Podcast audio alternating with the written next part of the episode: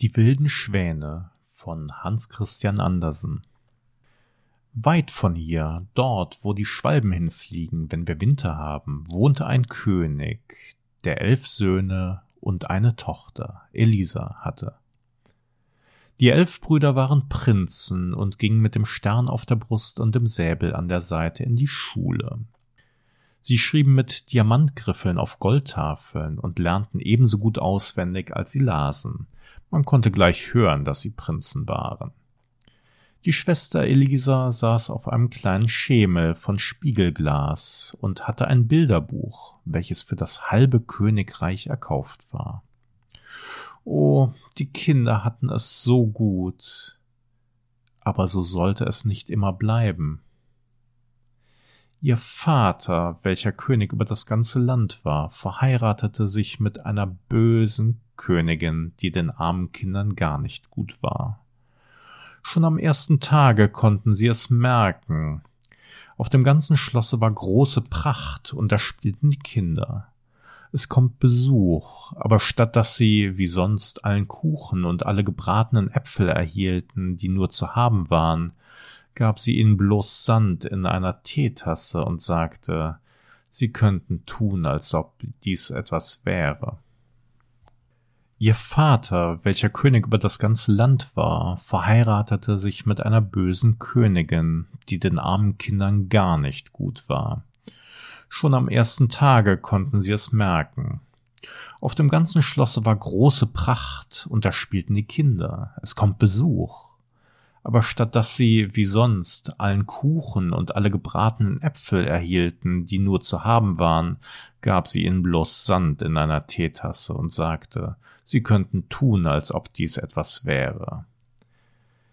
Die Woche darauf brachte sie die kleine Schwester Elisa auf das Land zu einem Bauernpaare, und lange währte es nicht, da redete sie dem König so viel von den armen Prinzen vor, dass er sich gar nicht mehr um sie kümmerte. Fliegt hinaus in die Welt und ernährt euch selbst, sagte die böse Königin. Fliegt wie die großen Vögel ohne Stimme. Aber sie konnte es doch nicht so schlimm machen, wie sie gern wollte.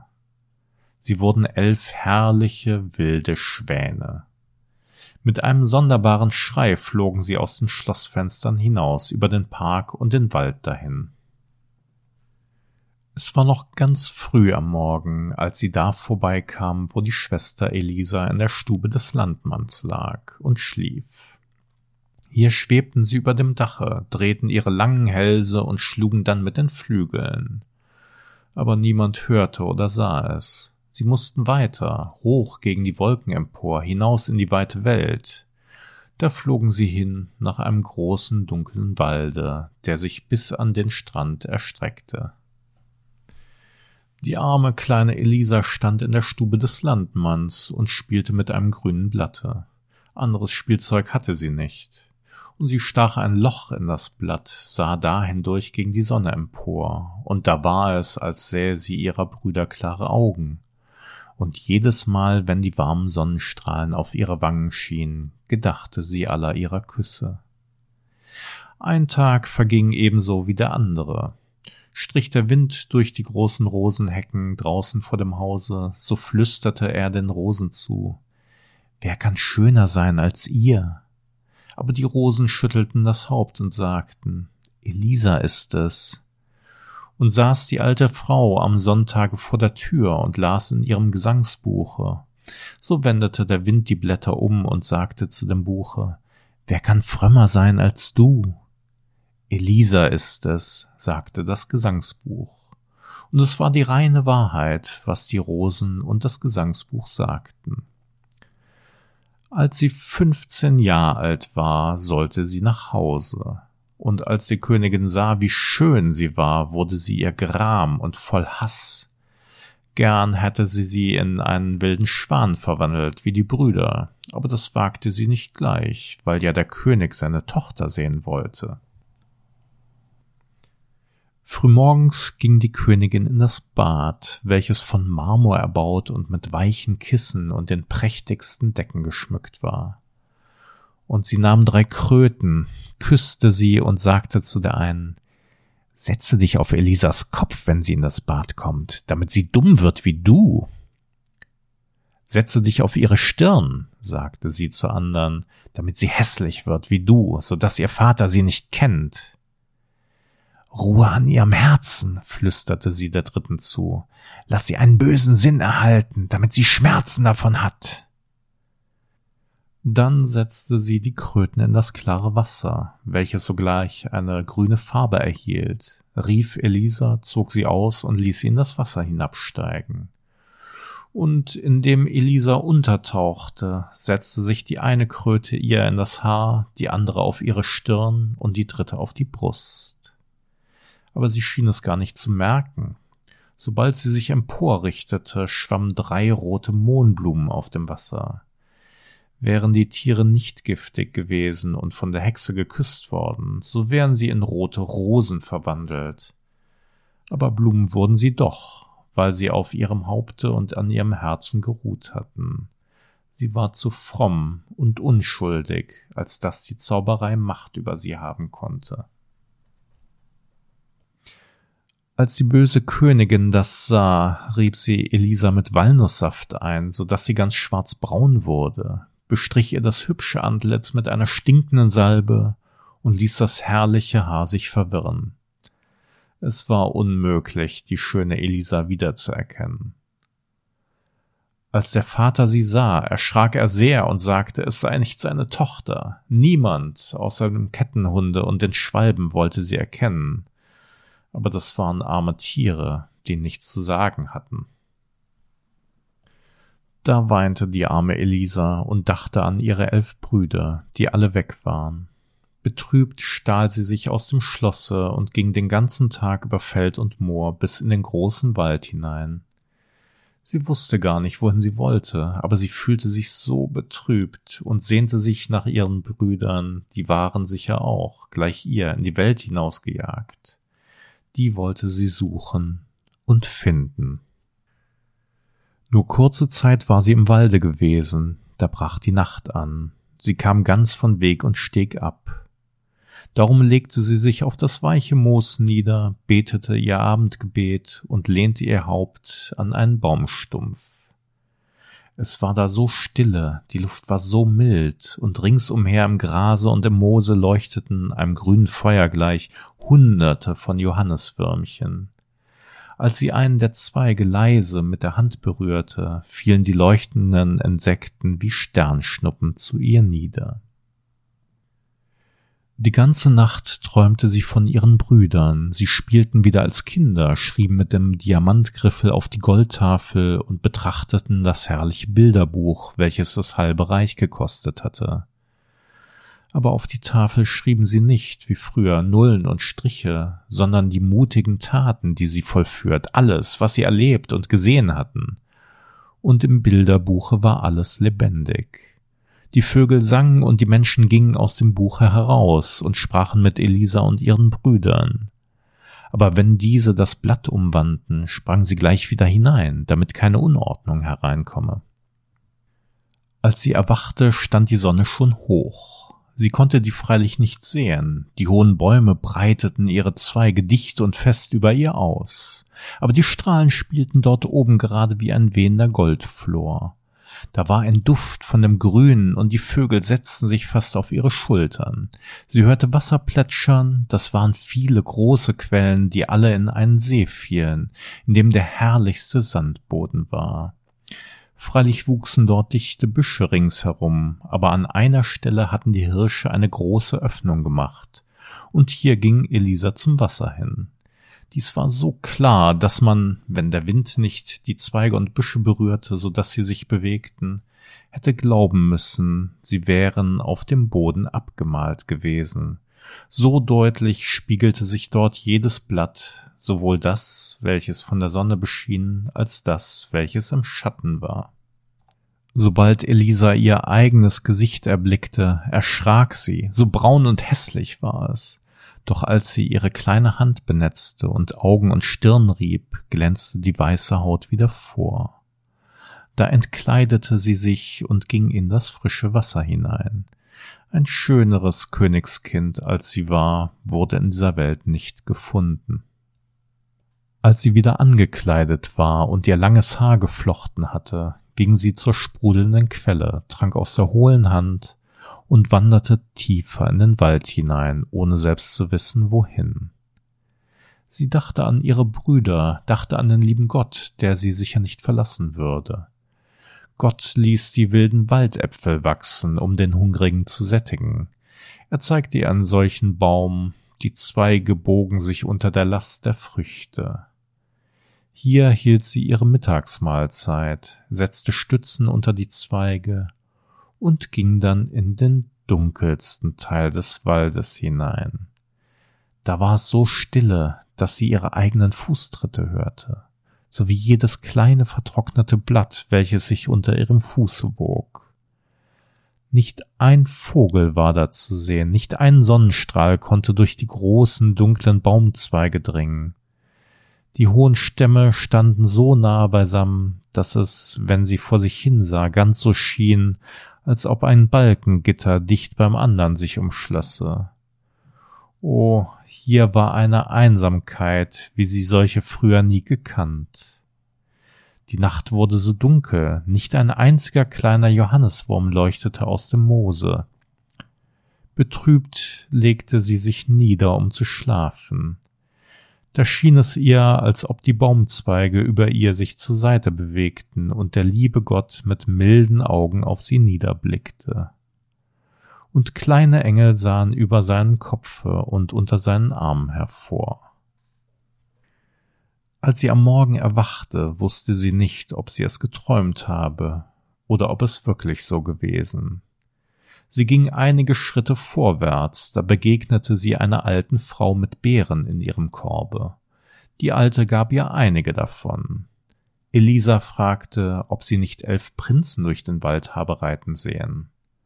Nein, sagte die Alte, aber ich sah gestern elf Schwäne mit Goldkronen auf dem Haupte den Fluss hier nahe bei hinabschwimmen. Und sie führte Elisa ein Stück weiter vor, zu einem Abhange. Am Fuße desselben schlängelte sich ein Flüsschen. Die Bäume an seinen Ufern streckten ihre langen, blattreichen Zweige einander entgegen, und wo sie ihrem natürlichen Wuchse nach nicht zusammenreichen konnten, da hatten sie die Wurzeln aus der Erde losgerissen und hingen, mit den Zweigen ineinander geflochten, über das Wasser hinaus. Elisa sagte der Alten Lebewohl, und ging längs dem Flüsschen, bis wo dieses nach dem großen offenen Strand hinausfloß. Das ganze herrliche Meer lag vor dem jungen Mädchen, aber nicht ein Segel zeigte sich darauf, nicht ein Boot war da zu sehen. Wie sollte sie nun dort weiter fortkommen? Sie betrachtete die unzähligen kleinen Steine am Ufer. Das Wasser hatte sie alle rund geschliffen, Glas, Eisen, Steine, alles, was da zusammengespült lag, hatte die Gestalt des Wassers angenommen, welches doch viel weicher war als ihre feine Hand. Das rollet unermüdlich fort, und so ebnet sich das Harte, ich will ebenso unermüdlich sein. Dank für eure Lehre, ihr klaren, rollenden Wogen. Einst, das sagt mir mein Herz, werdet ihr mich zu meinen lieben Brüdern tragen. Auf dem angespülten Seegrase lagen elf weiße Schwanenfedern. Sie sammelte sie in einem Strauß. Es lagen Wassertropfen darauf. Ob es Tau oder Tränen waren, konnte niemand sehen. Einsam war es dort am Strande, aber sie fühlte es nicht, denn das Meer bot eine ewige Abwechslung dar, ja in einigen wenigen Stunden mehr, als die süßen Landseen in einem ganzen Jahre aufweisen können kam eine große schwarze Wolke, so war das, als ob die See sagen wollte, ich kann auch finster aussehen. Und dann blies der Wind und die Wogen kehrten das Weiße nach außen. Schienen aber die Wolken rot und schliefen die Winde, so war das Meer einem Rosenblatte gleich. Bald wurde es grün, bald weiß, aber wie still es auch ruhte, am Ufer war doch eine leise Bewegung. Das Wasser hob sich schwach wie die Brust eines schlafenden Kindes. Als die Sonne unterzugehen im Begriff war, sah Elisa elf wilde Schwäne mit Goldkronen auf dem Kopfe dem Lande zufliegen. Sie schwebten der eine hinter dem andern, es sah aus wie ein langes weißes Band. Da stieg Elisa den Abhang hinauf und verbarg sich hinter einem Busch. Die Schwäne ließen sich nahe bei ihr nieder und schlugen mit ihren großen weißen Schwingen. So wie die Sonne unter dem Wasser war, fielen plötzlich die Schwanengefieder, und elf schöne Prinzen, Elisas Brüder, standen da. Sie stieß einen lauten Schrei aus. Ungeachtet sie sich sehr verändert hatten, wusste sie doch, dass sie es waren, fühlte sie, dass sie es sein müssten. Und sie sprang in ihre Arme und nannte sie bei Namen. Und die Prinzen fühlten sich so glücklich, als sie ihre kleine Schwester sahen, und erkannten sie, die nun so groß und schön war. Sie lachten und sie weinten, und bald hatten sie einander verstanden, wie böse ihre Stiefmutter gegen sie alle gewesen war. Wir Brüder, sagte der Älteste, fliegen als wilde Schwäne, solange die Sonne am Himmel steht. Sobald sie untergegangen ist, erhalten wir unsere menschliche Gestalt wieder. Deshalb müssen wir immer aufpassen, beim Sonnenuntergang eine Ruhestätte für die Füße zu haben. Denn fliegen wir um diese Zeit gegen die Wolken an, so müssen wir als Menschen in die Tiefe hinunterstürzen. Hier wohnen wir nicht, es liegt ein ebenso schönes Land wie dieses jenseits der See. Aber der Weg dahin ist weit. Wir müssen über das große Meer, und es findet sich keine Insel auf unserem Wege, wo wir übernachten könnten. Nur eine einsame kleine Klippe ragt in der Mitte hervor. Sie ist nicht größer, als dass wir dicht nebeneinander darauf ruhen können. Ist die See stark bewegt, so spritzt das Wasser hoch über uns, aber doch danken wir Gott für sie. Da übernachten wir in unserer Menschengestalt, ohne diese könnten wir nie unser liebes Vaterland besuchen, denn zwei der längsten Tage des Jahres brauchen wir zu unserem Flug. Nur Einmal im Jahr ist es uns vergönnt, unsere Heimat zu besuchen. Elf Tage dürfen wir hier bleiben und über den großen Wald hinfliegen, von wo wir das Schloss erblicken können, in dem wir geboren wurden und wo unser Vater wohnt. Den hohen Kirchturm sehen, wo die Mutter begraben ist. Hier kommt es uns vor, als wären Bäume und Büsche mit uns verwandt. Hier laufen die wilden Pferde über die Steppen hin, wie wir es in unserer Kindheit gesehen. Hier singt der Kohlenbrenner das alte Lied, nach dem wir uns als Kinder tanzten. Hier ist unser Vaterland, hierher fühlen wir uns gezogen, und hier haben wir dich, du liebe kleine Schwester, gefunden. Zwei Tage können wir noch hier bleiben, dann müssen wir fort über das Meer nach einem herrlichen Lande, welches aber nicht unser Vaterland ist. Wie bringen wir dich fort? Wir haben weder Schiff noch Boot. Auf welche Art kann ich euch erlösen? fragte die Schwester. Und sie unterhielten sich fast die ganze Nacht. Es wurde nur einige Stunden schlummert. Elisa erwachte von dem Schall der Schwanenflügel, welche über ihr sauseten. Die Brüder waren wieder verwandelt, und sie flogen in großen Kreisen und zuletzt weit weg. Aber der eine von ihnen, der jüngste, blieb zurück, und der Schwan legte den Kopf in ihren Schoß, und sie streichelte seine Flügel. Den ganzen Tag waren sie beisammen, gegen Abend kamen die anderen zurück. Und als die Sonne untergegangen war, standen sie in ihrer natürlichen Gestalt da. Morgen fliegen wir wieder von hier weg und können nicht vor Ablauf eines ganzen Jahres zurückkehren. Aber dich können wir nicht so verlassen. Hast du Mut mitzukommen? Mein Arm ist stark genug, dich durch den Wald zu tragen. Sollten wir da nicht alle so starke Flügel haben, um mit dir über das Meer zu fliegen? Ja, nehmt mich mit, sagte Elisa. Die ganze Nacht brachten sie damit zu, aus der geschmeidigen Weidenrinde und dem zähen Schilf ein Netz zu flechten, und das wurde groß und stark. Auf dieses Netz legte Elisa sich, und als die Sonne hervortrat und die Brüder in wilde Schwäne verwandelt wurden, ergriffen sie das Netz mit ihrem Schnabel und flogen mit ihrer lieben Schwester, die noch schlief, hoch gegen die Wolken an. Die Sonnenstrahlen fielen ihr gerade auf das Antlitz, deshalb flog einer der Schwäne über ihren Kopf, damit seine breiten Schwingen sie beschatten möchten.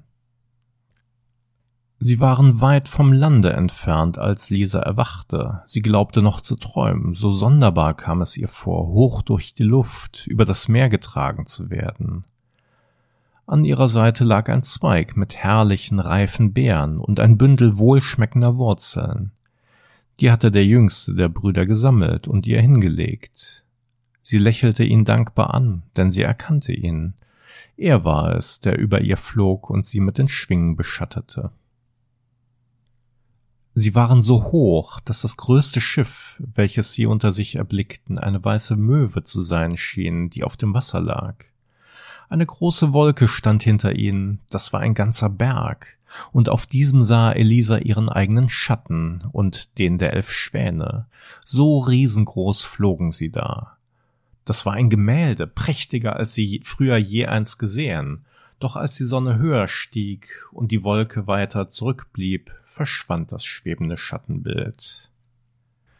Den ganzen Tag flogen sie fort, gleich einem sausenden Pfeile durch die Luft. Aber es ging doch langsamer als sonst, denn jetzt hatten sie die Schwester zu tragen. Es zog ein böses Wetter auf, der Abend näherte sich. Ängstlich sah Elisa die Sonne sinken, und noch war die einsame Klippe im Meere nicht zu erblicken. Es kam ihr vor, als machten die Schwäne stärkere Schläge mit den Flügeln. Ach, sie war schuld daran, dass sie nicht rasch genug fortkamen. Wenn die Sonne untergegangen war, so mussten sie Menschen werden, in das Meer stürzen und ertrinken. Da betete sie aus dem Innersten des Herzens ein Gebet zum lieben Gott. Aber noch erblickte sie keine Klippe. Die schwarze Wolke kam näher, die starken Windstößen verkündeten einen Sturm, die Wolken standen in einer einzigen großen drohenden Welle da, welche fast wie Blei vorwärts schoss. Blitz leuchtete auf Blitz. Jetzt war die Sonne gerade am Rande des Meeres. Elisas Herz bebte, da schossen die Schwäne hinab, so schnell, dass sie zu fallen glaubte aber nun schwebten sie wieder, die Sonne war halb unter dem Wasser, da erblickte sie erst die kleine Klippe unter sich. Sie sah nicht größer aus, als ob es ein Seehund wäre, der den Kopf aus dem Wasser steckte. Die Sonne sank so schnell, jetzt erschien sie nur noch wie ein Stern. Da berührte ihr Fuß den festen Grund. Die Sonne erlosch gleich dem letzten Funken im brennenden Papier. Arm in Arm sah sie die Brüder um sich stehen, aber mehr Platz als gerade für diese und für sie war auch nicht da. Die See schlug gegen die Klippe und ging wie Staubregen über sie hin. Der Himmel leuchtete in einem fortwährenden Feuer, und Schlag auf Schlag rollte der Donner. Aber Schwester und Brüder fassten sich an den Händen und sangen Psalmen, aus denen sie Trost und Mut schöpften. In der Morgendämmerung war die Luft rein und still. Sobald die Sonne emporstieg, flogen die Schwäne mit Elisa von der Insel fort. Das Meer ging noch hoch, es sah aus, wie sie hoch in der Luft waren, als ob der weiße Schaum auf der schwarzgrünen See Millionen Schwäne wären, die auf dem Wasser schwämmen. Als die Sonne höher stieg, sah Elisa vor sich, halb in der Luft schwimmend, ein Bergland mit glänzenden Eismassen auf den Felsen. Und mitten darauf erhob sich ein wohl meilenlanges Schloss mit einem kühnen Säulengange über dem andern. Unten wogten Palmenwälder und Prachtblumen, so groß wie Mühlräder. Sie fragte, ob das das Land sei, wo sie hin wollten. Aber die Schwäne schüttelten mit dem Kopfe, denn das, was sie sah, war der Vater Morgana herrliches, allzeit wechselndes Wolkenschloss. Da durften sie keinen Menschen hineinbringen. Elisa starrte es an. Da stürzten Berge, Wälder und Schloss zusammen. Und zwanzig stolze Kirchen, alle einander gleich, mit hohen Türmen und spitzen Fenstern standen da. Sie glaubte, die Orgel ertönen zu hören, aber es war das Meer, welches sie hörte. Nun war sie den Kirchen ganz nahe, da wurden diese zu einer ganzen Flotte, die unter ihr dahin segelte. Sie blickte hinunter, da waren es nur Meernebel, die über dem Wasser hinglitten. So hatte sie eine ewige Abwechslung vor Augen, und da sah sie das wirkliche Land, nach dem sie hinwollten. Da erhoben sich die herrlichsten blauen Berge mit Zedernwäldern, Städten und Schlössern. Lange bevor die Sonne unterging, saß sie auf den Felsen vor einer großen Höhle, die mit feinen grünen Schlingpflanzen bewachsen war. Es sah aus, als wären es gestickte Teppiche. Nun wollen wir sehen, was du diese Nacht hier träumst, sagte der jüngste Bruder und zeigte ihr ihre Schlafkammer. Gebe der Himmel, dass ich träumen möge, wie ich euch erretten kann, sagte sie, und dieser Gedanke beschäftigte sie lebhaft. Sie betete recht inbrünstig zu Gott um seine Hilfe, ja, selbst im Schlafe fuhr sie fort zu beten. Da kam es ihr vor, als ob sie hoch in der Luft fliege, zu der Vater Morgana Morgenschloss. Und die Fee kam ihr entgegen, so schön und glänzend. Und doch glich sie der alten Frau, die ihr Beeren im Walde gegeben und ihr von den Schwänen mit Goldkronen auf dem Kopfe erzählt hatte. Deine Brüder können erlöst werden, sagte sie. Aber hast du Mut und Ausdauer? Wohl ist das Wasser weicher als deine feinen Hände, und doch formt es die Steine um. Aber es fühlt nicht die Schmerzen, die deine Finger fühlen werden. Es hat kein Herz, leidet nicht die Angst und Qual, die du aushalten musst. Siehst du die Brennnessel, die ich in meiner Hand halte? Von derselben Art wachsen viele rings um die Höhle, wo du schläfst. Nur die dort und die, welche auf des Kirchhofs Gräbern wachsen, sind tauglich. Merke dir das. Die musst du pflücken, obgleich sie deine Hand voll Blasen brennen werden. Brich die Nesseln mit deinen Füßen, so erhältst du Flachs. Aus diesem musst du elf Panzerhemden mit langen Ärmeln flechten und binden. Wirf diese über die elf Schwäne, so ist der Zauber gelöst. Aber bedenke wohl, dass du von dem Augenblicke, wo du diese Arbeit beginnst, bis gerade, wo sie vollendet ist, wenn auch Jahre darüber vergehen, nicht sprechen darfst. Das erste Wort, welches du sprichst, geht als tötender Dolch in deiner Brüder Herz. An deiner Zunge hängt ihr Leben. Merke dir das alles. Und sie berührte zugleich ihre Hand mit der Nessel. Es war einem brennenden Feuer gleich. Elisa erwachte dadurch. Es war heller Tag, und dicht daneben, wo sie geschlafen, lag eine Nessel, wie die, welche sie im Traume gesehen.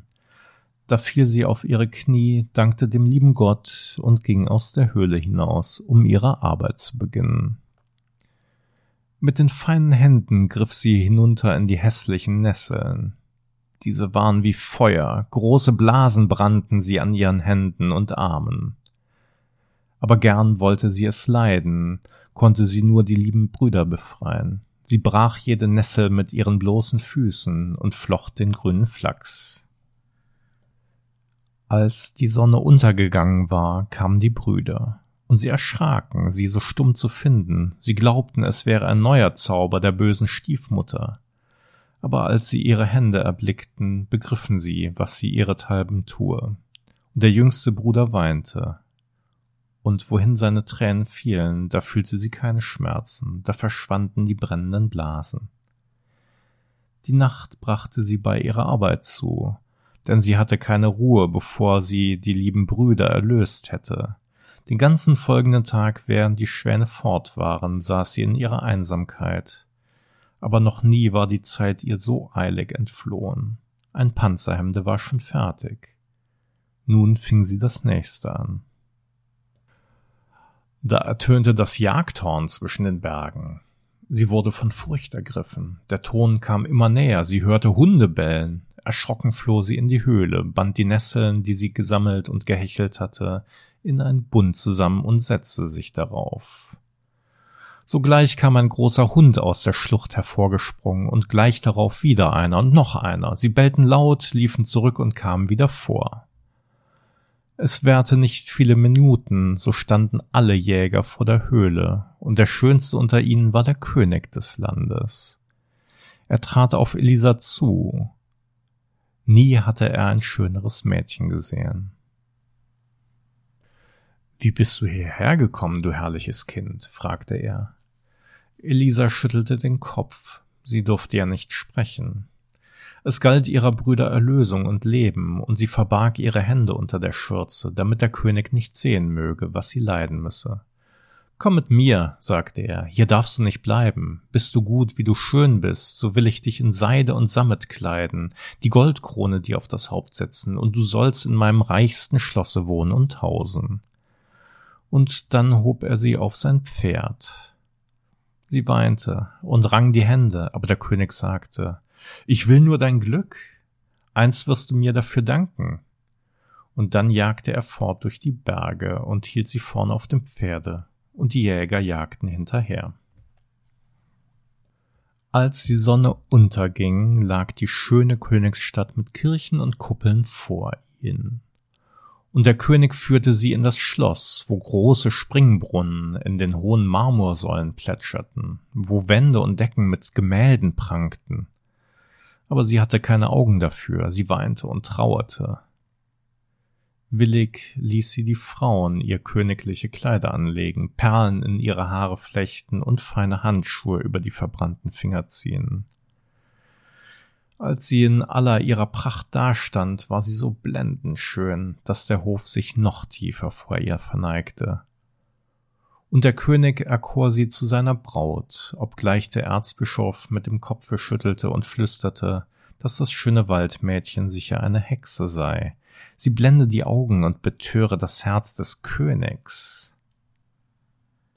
Aber der König hörte nicht darauf, ließ die Musik ertönen, die köstlichsten Gerichte auftragen und die lieblichsten Mädchen um sie tanzen und sie wurde durch duftende Gärten in prächtige Säle hineingeführt, aber nicht ein Lächeln kam auf ihre Lippen oder sprach aus ihren Augen.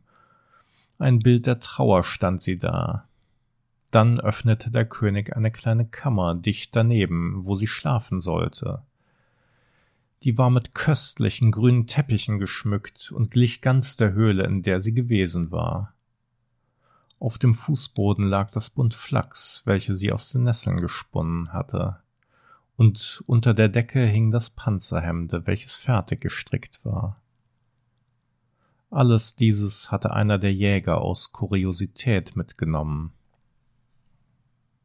Hier kannst du dich in deine frühere Heimat zurückträumen, sagte der König. Hier ist die Arbeit, die dich dort beschäftigte.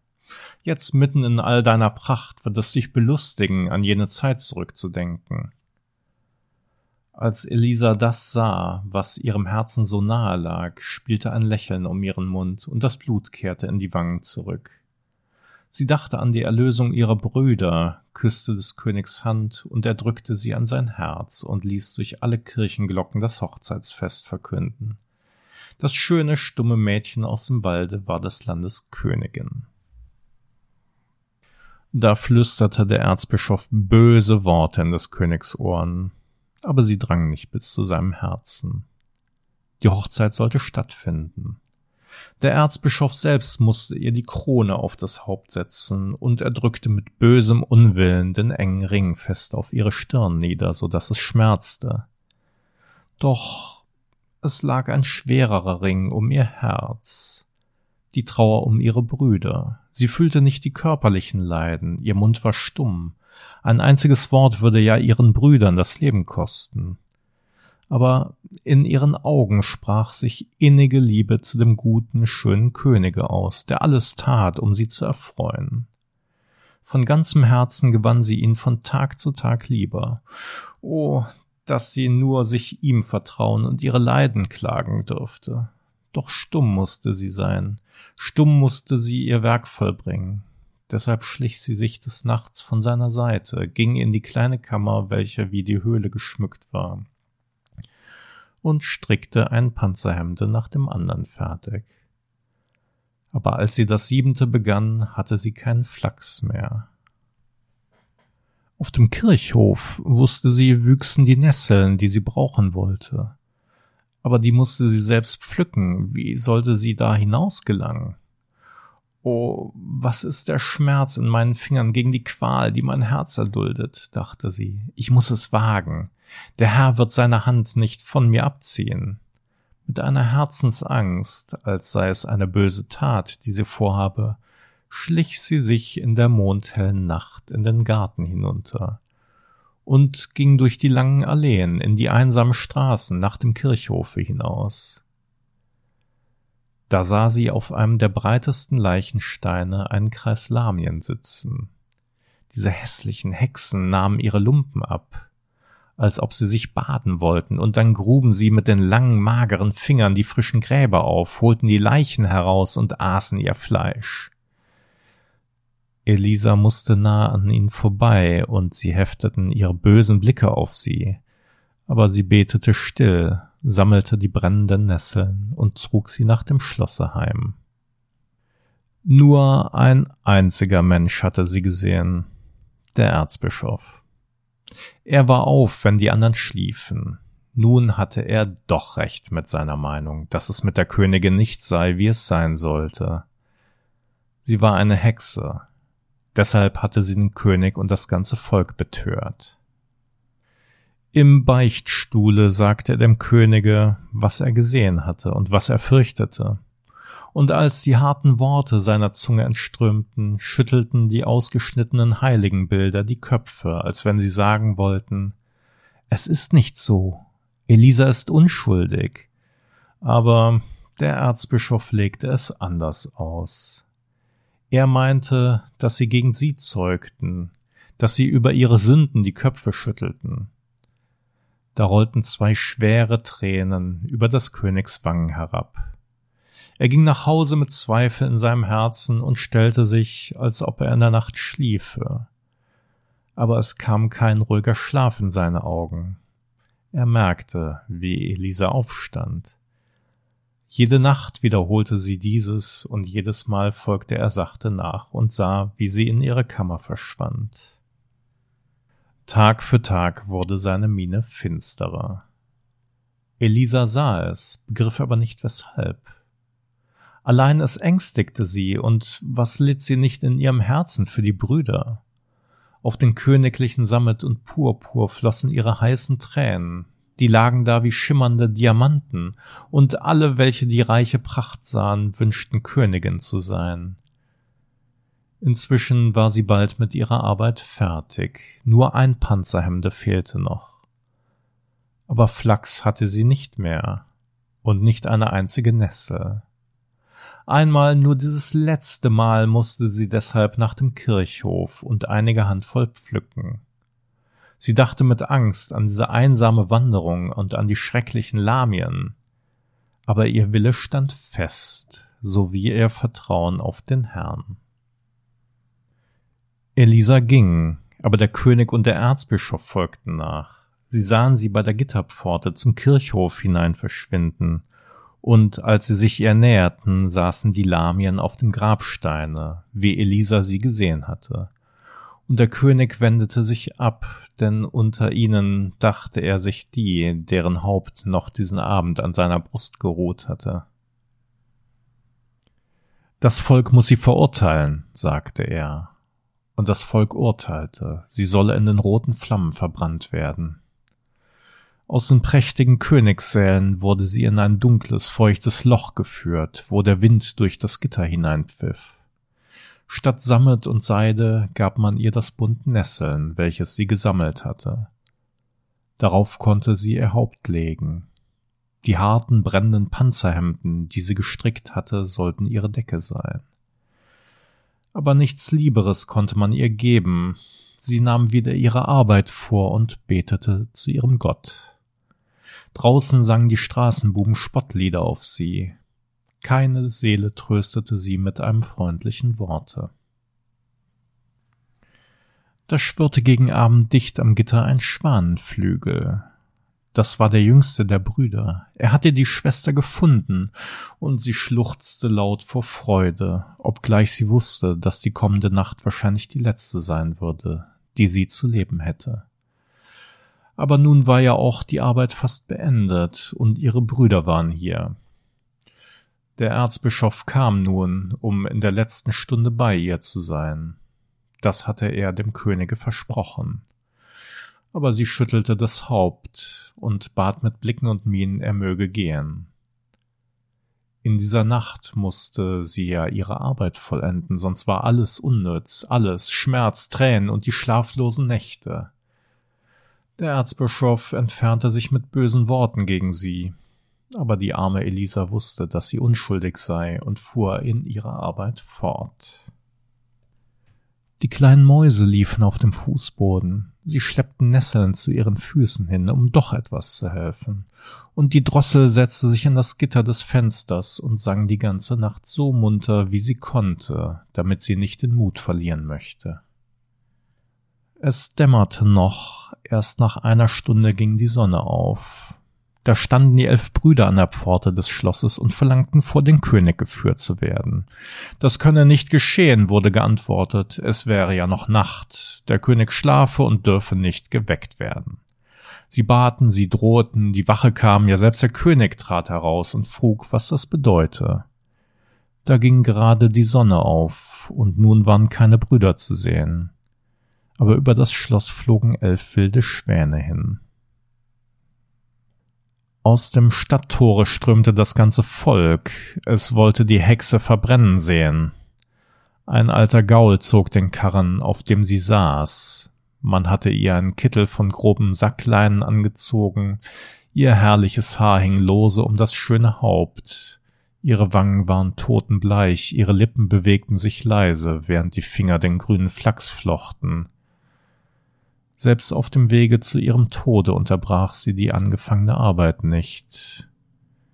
Die zehn Panzerhemden lagen zu ihren Füßen, an dem elften strickte sie. Der Pöbel verhöhnte sie.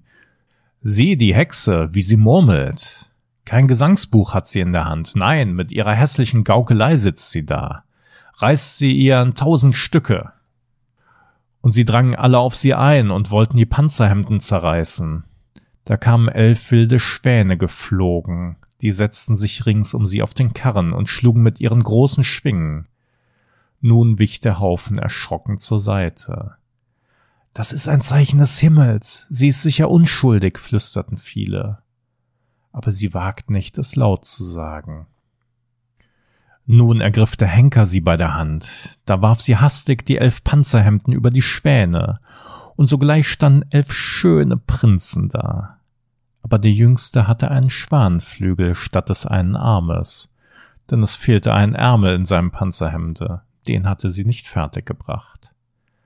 Nun darf ich sprechen, sagte sie, ich bin unschuldig.